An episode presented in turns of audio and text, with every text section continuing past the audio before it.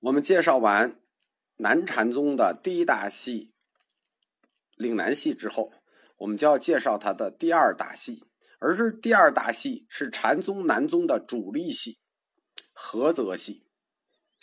高举慧能的大旗，公开向京派禅师挑战，为南禅宗争取正统地位的是菏泽寺的神会。关于神会，那记载就比较多了，《宋高僧传》。《景德传灯录》都有记载，尤其是到晚唐的禅宗和华严宗两宗大师宗密写的《圆觉经大书钞》，非常可靠。因为我们都知道宗密这个人写东西，他的材料落实的都是很精准的。根据大书钞，神会俗姓万，无籍贯。他先是师从了北宗的神秀，他实际是神秀的弟子。就是与其他后来辩论的普济，他们是师兄弟。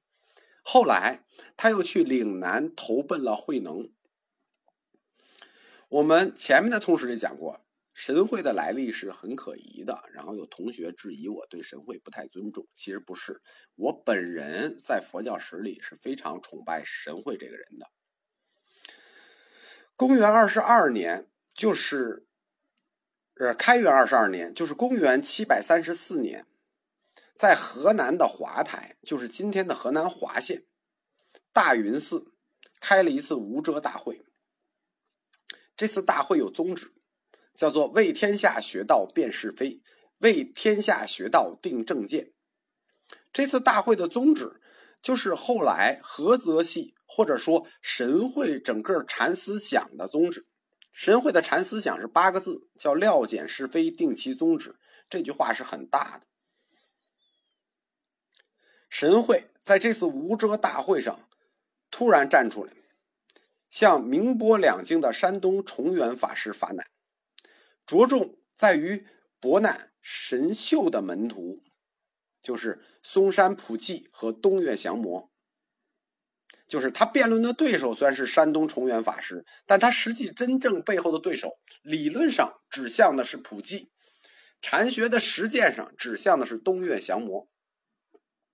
就是后来神秀这个人的一生啊，因为聚众闹事，就是多次被这个地方官给轰走。其实上他也是可以看出来，人家正在搞这个大会，他就忽然发难了。但他这一次发难，应该说成功了。在天宝四年，他进入东都，就是公元七百五十三年。此后十三年，就是此后十二年中嘛，十二到十三年中，他因为这个。聚众闹事这件事，多次被地方官轰走，就是先从湖南被轰轰到湖北那个武当郡，又从湖北武当郡被贬斥到襄阳，然后最后又被襄阳轰到了荆州开元寺。哎，这这事儿太太就轰到了荆州，到荆州太惨了。为什么呢？因为当时神秀是在荆州的开元寺出家，当时当神秀已经死了，但是呢，你想。神会到了神秀的那个庙里头，那这个哪有好下场？书上是这么写的：北宗门下尽毁，就是他到了庙里，把人整个庙给就就毁得乱七八糟了。但是他最后是在神秀的开元寺作画的。《宋高僧传》和《传灯录》里都记神会是死于上元元年，就是公元七百六十年。前者说他寿生九十三岁。后者说他俗寿七十五岁，其实都有误。在天宝十四年，就是公元七百五十五年，安史之乱爆发了。安史之乱里，神会是立了大功的，他就是靠卖度牒。当然，我们说僧僧人是有私度的，他就是公开卖这个卖身份证，然后呢搞大法会，这个让老百姓捐香水钱，然后呢替郭子仪筹集军费。因为这个事儿立了功，这个哥们儿是非常就是神会这个人是非常仗义的，因为他多次被贬斥，是被谁贬斥的呢？就是他最早是怎么从这个东都被轰出去的呢？是因为流放他的这个人叫卢毅，这卢毅是什么？是当时的洛阳令，就是等于是地方官。因为我们说神会这个人特别喜欢聚众闹事，因为他是门徒很多嘛。就是他多次贬斥，都是因为后来这个卢毅做了御史中丞，就是多次参他，他到哪儿闹事就参他，又把他贬到另一个地儿；到哪儿参他，又把他贬到另一个地儿。但安史之乱的时候，卢毅他殉国了，后来就是被国家追封为节烈。神会这个时候就积极的投入为卢毅报仇，就是他去为军队募集资金，目的是要为卢毅报仇。你看，就是这个人，他一直被这个人这个这个这个参奏被贬斥，但是他就是在这点上让我特别的佩服，就是在这个呃国国家变乱之之际啊，他讲的是江湖大义，就个人荣辱都已经放下了，就是这个时候中国还没有民族英雄这个概念。在我们中国史上，其实民族英雄这个概念是宋朝以后出现的。就后面我会讲啊，就在这之前，民族英雄这个概念还不是特别的强，特别强都是在宋以后。所以说，神会这件事情叫什么呢？叫以德报怨，这是儒家的仁的范畴。因为有功，后来肃宗就为神会修建了菏泽寺。所以我们一说神会，就是菏泽神会，就是说，呃，是西京的菏泽寺。后来我到西安去找过这个寺，没有找到。现在比较有名的还叫菏泽寺的是福建的菏泽寺，因为这个菏泽，我们说到的南宗第一个菏泽系，不是山东菏泽，这两个字跟山东菏泽一样，为什么容易记混呢？就是因为再过将近不到一百年的时间，临济的开山祖师一选。他是山东菏泽人，所以有时候就会记混。各种关于神会一生的记载啊，光怪陆离，曲折隐晦处很多，可以这么说，就很多事儿就写的不清楚。我所以我们说他这个人来历可疑嘛。但有三点是可以确定的。第一点就是作为南宗对北宗的宣战代表。当时被公认为慧能真正的得法弟子，就是当时那个禅宗、南宗，我们说四大系嘛，但是他是被公认的。后来我们知道，就是说追到慧能下面还有这个老大怀让、老二行思，这个但是神会在这里却是被公认的这个慧能的得法弟子。神会的碑铭上是这么写的。能传神会，就是慧能传神会。宗称七业，永播千秋。可以这么说，从禅宗的，就是神会对禅宗的贡献来讲，这个评价是毫不过分的。就我们说过，慧能只是大旗，但是把这个大旗举起来的人是神会。出身于菏泽系，后来又归于华严宗的一代宗师宗密。更是以七祖来尊称神会，那但是其他的宗，嗯，都只承认他是法脉所继，但不承认他是七祖。就是我们承认你是真正得法弟子，但但都不管他叫七祖。即使以最正宗的禅宗南宗自居的岭南系，也从来不否认神会得法的事实。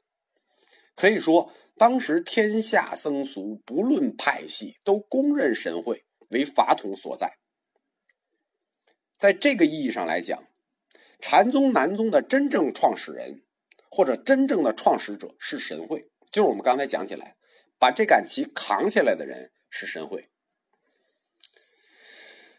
第二点，我们说有三点是可以确定的嘛？第二点就是神会这个人，他一生坎坷。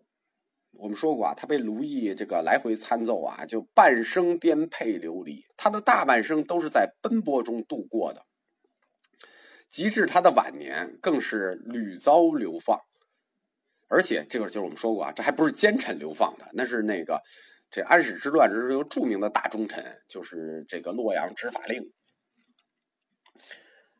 神会这个人，我们可以从他的记载里看出来，这个人很有组织能力。很有号召能力，也很有宣传鼓动性，而且他所聚的僧徒带有很大的神意成分，用现在话说，就跟义和团一样。所以，这就是为什么他在当时的当权者那里是不能被允许的。当然了，这里也有是因为他挑战的北宗的普济。我们说过嘛，皇帝敕封神秀为达摩嫡传。后来接他的棒呢，就是他的弟子普济。普济是国师，那跟那些朝廷的高官关系都很好，所以是不是普济去陷害他，导致他这一生的颠沛流离，也不可知。但是我们从后来神会的碑文里可以看出来，那个碑文写的很悲壮了。神会是那个碑文是这么写普济禅师的，就是写这个北宗，说普济禅师。两京法主，三朝帝师，朝臣归附，熊熊若势，谁敢当冲？这话硬吧？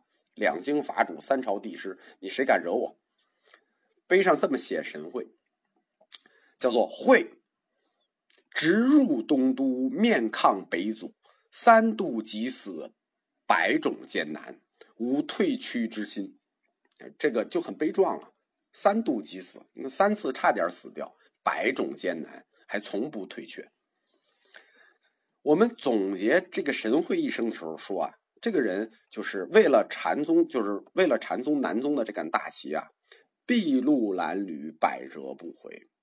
应该说，他为了南宗就耗尽了一生。当他死了之后，天下禅宗皆归曹溪。所以说，他的一生不像一个和尚。更像一个政治家，在很多年后，有一个和尚非常像他，就是什么？就是那个黑衣姚广孝，明成祖的那个谋士，就是志在天下的这么一个人。在《坛经》里头，慧能大师对神会的评价是这样的：，就是六祖是这么说神会的，叫得善，得不善，毁誉不动。哀乐不生，愚者不得。就我的弟子里就有这么一个人，就是我。我经常想啊，就这个评语啊，毁誉不动，哀乐不生，这是有多大的理想和信念才能支持一个人这么去面对生活？第三点，就是神会他在安史之乱时这种忠于唐王朝的表现，导致了。最终，王朝对南宗的支持。神会的门徒很多，宗密的《圆觉经大书钞》里头写说有二十二人，分为四支。但是，呃，就是其实本来可以介绍，但我就不介绍了，因为他们后来的结果都不太好。因为就是你看史书，基本上都是因为聚众神意啊，聚众闹事啊，就是有点这意思。就是这跟神会本人的这种遗传性有关，就他这几支里跟他的遗传性有关。菏泽系中在后世名声最大的一支呢是磁州法儒，我们就称小法儒，因为我们知道北宗老大也叫法儒。根据《禅门师资承袭图》说，法儒传益州南印，益州就是四川了，这一下就从河北奔到四川去了，就从河北磁县一直奔到这个四川去了。然后南印传随州道元，这个随州道元现在就是四川的遂宁。道元传宗密啊，这个宗密我们就说了，唐末大师就是华严宗的，也是身挑华严宗。这个因为根据《景德传灯录》是这么记载的，我们知道宗密的师傅是谁？是华严大师成观嘛。但是根据《景德传灯录》记载，他是这个法系是这样的：说神会有弟子无名禅师传五台山华严。成观就等于五台山这个华严大师成观，他实际是神会的徒孙，他也有这么一个法脉，这样就等于神会这支门徒从法儒传下来到了宗密，在那支门徒从无名禅师传下来到城关，后来城关又收了宗密，大家懂我什么意思了吗？禅宗和华严宗的汇流就形成了多层次的关系，到了唐末，禅宗和华严宗在这一支里。就汇在一起了。这一章本来我已经做完了，准备发出去。结果呢，前几天有一个同学问我，说：“请我说一下桑耶大师，就是藏传佛教里桑耶大师以后那次禅藏之辩，就是禅藏的辩论的内容和重要性。”就是我听完了之后呢，就很吃惊，就把这一章撤下来了。为什么呢？说明那个确实有同学听得非常认真，而且理论水平也很高。因为他问的这个看着不起眼的问题，事关佛教史上两个支流的转折。因为我们说的是通史，所以我们就不说这次辩论的内容了，我们只说这次辩论的重要重要结果吧。桑耶大事之后的那次禅宗与藏传的辩论，导致的结果是什么呢？两个重要的结果，第一个是在西藏地区禅宗没有了，第二个是在汉地地区神会禅系没有了，太重要了吧？所以说，这就是我为什么要把这章再补充做一下的原因，因为这个跟神会禅系确实有关系。既然已经问到这个问题了，那就把它就说一下。一次辩论把两边就都搞绝了。神会的菏泽系是怎么跟藏传佛教发生了关系呢？其实刚才我们说过，这个神会之后，他的法席就从河北磁州小法如转到了四川。其实他还有一支就转到了甘肃那边。如果对中国历史稍微有一些了解的同学呢，这件事情就很好理解，就是因为当时安史之乱了嘛。安史之乱了以后，唐玄宗他就跑到四川去了，继位的他儿子唐肃宗就跑到了陕甘边境去了。这个僧侣因为变乱跟着政府流亡，这是一件很正常的事。在安史之乱之后呢，吐蕃他就占领了。凤翔以西、汾州以北，整个这个唐朝的领土，到直到大中五年的张议潮沙州起义为止，实际吐蕃整整统治了河西陇右地区将近一百年。就是到公元八百五十一年的时候，这个期间的时间，这个河西与陇右，它是在吐蕃手里的。而发动对唐朝扩张战争的那个赞普呢，就是我们说过的藏传佛教三杰里的那个。堪洛曲松里的那个藏王叫做赤松德赞，就别看他妈是那个金城公主是唐朝人啊，但是他占起他舅舅家的地盘那是不含糊的。大约在宝应二年，就是公元七百六十三年，吐蕃攻占了河西的佛教重镇沙州，哪儿是沙州？就是今天的甘肃敦煌，就是敦煌陷落了。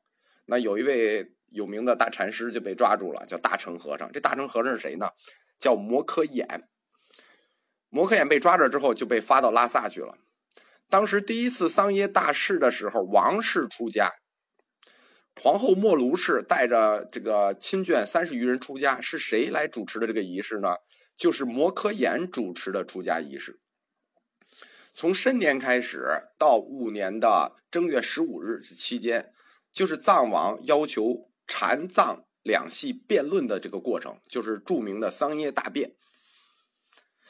这个桑耶大辩的结果，当时我们说过啊，是以禅宗败北，就是藏地的资料是以禅宗败北告终。其实我们汉地的资料完全不是这么回事当时我就说了，这个汉地我们是会写字的，我们回去肯定是要把这事儿写明白的，不能说你们藏族人怎么写就怎么写。他写的当时的情况是什么呢？是。也不能叫赢，就是双方打平了。赞普也充分肯定了摩诃衍所传的教义，并且允许他在那儿这个开宗讲经、传法修行。这个整个的过程现在是有史料的，现在是有碑的，就是呃叫做顿悟大理呃顿悟大成正理诀碑。这个碑本身还有序言，还有拓片，这个现在都有发掘，是当时的一个官员叫河西观察使王希写的。而他呢，在序言里说，他是受这个摩诃衍所请，记载了摩诃衍个人的经历，所以我们说，我们觉得是比较可信的。这是当时汉地对桑耶大事之后这次禅藏之变的记录。无论从哪一个角度讲，禅宗传入西藏，这都是佛教史上的大事。虽然当时他以这个败北告终，或者说以退出西藏告终。但是他对藏传佛教的影响是深远的，特别是宁玛派和噶举派，可以说持续不断的有影响。从本世纪发掘出来的敦煌文献里看，摩诃衍在吐蕃人中间有非常高的声望，就是呃，而且他写的禅宗文献，他的著作也非常的多，就藏传里头他的著作很多。但是关于摩诃衍的身世和传承，知之甚少，我们只能从他写的那个碑文序里头得到。根据摩诃衍的自述是说，他传法于降魔小福张和尚。这人是谁呢？就是著名的东岳降魔。就是我们说过，神会在这个这个挑战这个重元法师的时候，他实际背后挑战的，理论上是普济，禅行上是东岳降魔。这个东岳降魔也是山东，是山东那个兖州的一个著名法师，也是神秀的弟子。所以说，从传法法系上来看，摩诃衍他本人应该是北宗弟子。但是摩诃衍创立的这个禅禅修方法，这个禅观叫什么呢？叫顿悟大成禅，这在北方禅宗里是没有的。我们听这个名字“顿悟大成禅”，这不这是谁的谁的那个口号？这不是神会南宗系的口号吗？是用来抨击北宗的见，就是见悟这个见的根本命题吗？我们后面会展开一下这个神会所谓的顿悟啊，就是很多年我见过很多佛教徒，大家对顿悟这个词的理解都都有偏差，不能说都有，百分之九十九都有。大家觉得顿悟就是一下子的事情，其实这是错的。所谓顿悟，它是一个整个过程，是指先顿后见。所谓见悟嘛，大家都理解，先渐渐修行，然后顿悟了。但顿悟不是，顿悟不是说你顿完了就完了，顿悟是一指一个整过程。这个过程是先顿后见，就是先顿悟了，然后再见，就是他把修行的顺序和见悟是反着的。我们说摩诃衍从这个传法过程里看，他像是北宗的。但是他传的这个法本身传的法又是南宗的，这不是两派是对立的吗？其实这个并不让人费解。当时两派其实是互相吸收，呃，互相都有吸收的，就是他们并不是说一对立起来，我们什么事儿都要对立。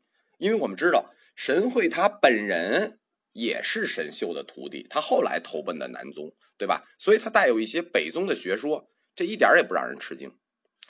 在《禅门师资承袭图》里头。神会的十九个法词中间，他就是有摩诃衍的。当然了，他没有记载其他的事情。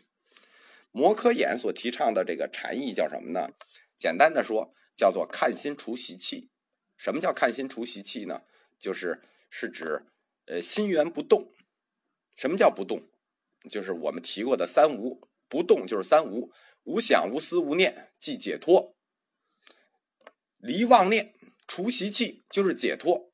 离妄念就是禅行的最高原则，这就是摩诃衍的这套顿悟大乘禅。其实这个主张，就是说不是说这个，其实这个主张，这个主张在五祖弘忍以后的禅系里头并不少见。他是从大乘起信论里头的那个心体离念的哲学基础上发展起来的，就是，但是说抨击剑门，呃，常说无念法。离一切相这个观念，但但不是每个地方都有的，它只有神会系有，别无二人。所以我们一看就是摩诃衍这个就是神会的这套禅门。而且根据历代法宝记，我们说过，还有一个著名的禅宗大系叫成都净泉宝堂一系，他们的禅法就叫顿悟大乘禅门，这个跟摩诃衍一模一样。传这个禅的无住和尚，他我们说过嘛，他也是三无。这个三无跟那个我们前面说摩诃衍的三无是对着的。摩诃衍的三无叫无想、无思、无念。无住宝堂寺的无住，他的三无是什么呢？无意、无念、无妄。他们都是以无念来为纲的，然后总持统摄全部佛法，就是无念即是见佛，有念即是生死，无念即是离意识。大家理理解这个这个这个意思了吧？没理解就再听一遍好了。就是说，所以宝堂无住的三无和摩诃衍的三无是一致的，在精神上是完全一致的。而且我们说无著大师他还师从过著名的白衣陈楚章，就是提出那个教行不拘、灭灭食的那个，就是灭世一切戒律。所以我们说过嘛，我们在谈藏传佛教里头就说过。就这一宗的禅宗，它就是传入西藏，它也站不住脚。而且我们在藏传佛教的资料里，呃，有一种这禅法叫什么呢？叫卧轮禅师禅。什么叫卧轮？躺着。呃，这个禅法的核心就是躺着啥也不干。这一看，它就是摩诃衍写的。躺着啥也不干，它与无念这个精神是一脉相承的嘛。在剑南。的安史之乱以后，就是我们说啊，我们看神会的这一系都在哪儿？他在四川与吐蕃接壤处传法，在陕西陇县陇右地区传法。这些地区在公元七百六十三年左右就都被吐蕃占领了。这一直到大中五年，就是八百五十一年，将近一百年之后才回到汉地。所以说，我们现在在敦煌的文献里也能看到，不光看到大量的摹刻眼的，也能看到无相的和无注的书。所以说，自宗密以后，曾经风云一时、席卷天下的神会，在后来五十年以后，就是百年之后的这个各新兴禅宗，我们说过后来的两大新兴禅宗，一个是。心学江西禅，一个是理学湖南禅，就忽然神会消失了，著作也消失了。为什么？就因为他所在的这个地区就被吐蕃全部灭掉了。据此所知，就是我们现在的所能知道的神会的资料，都是本世纪我们在敦煌石窟里发现的，就这都是现在的研究成果，对吧？说明神会流行的地区应该就一直围绕着四川、青海、甘肃、陕甘边境这个位置。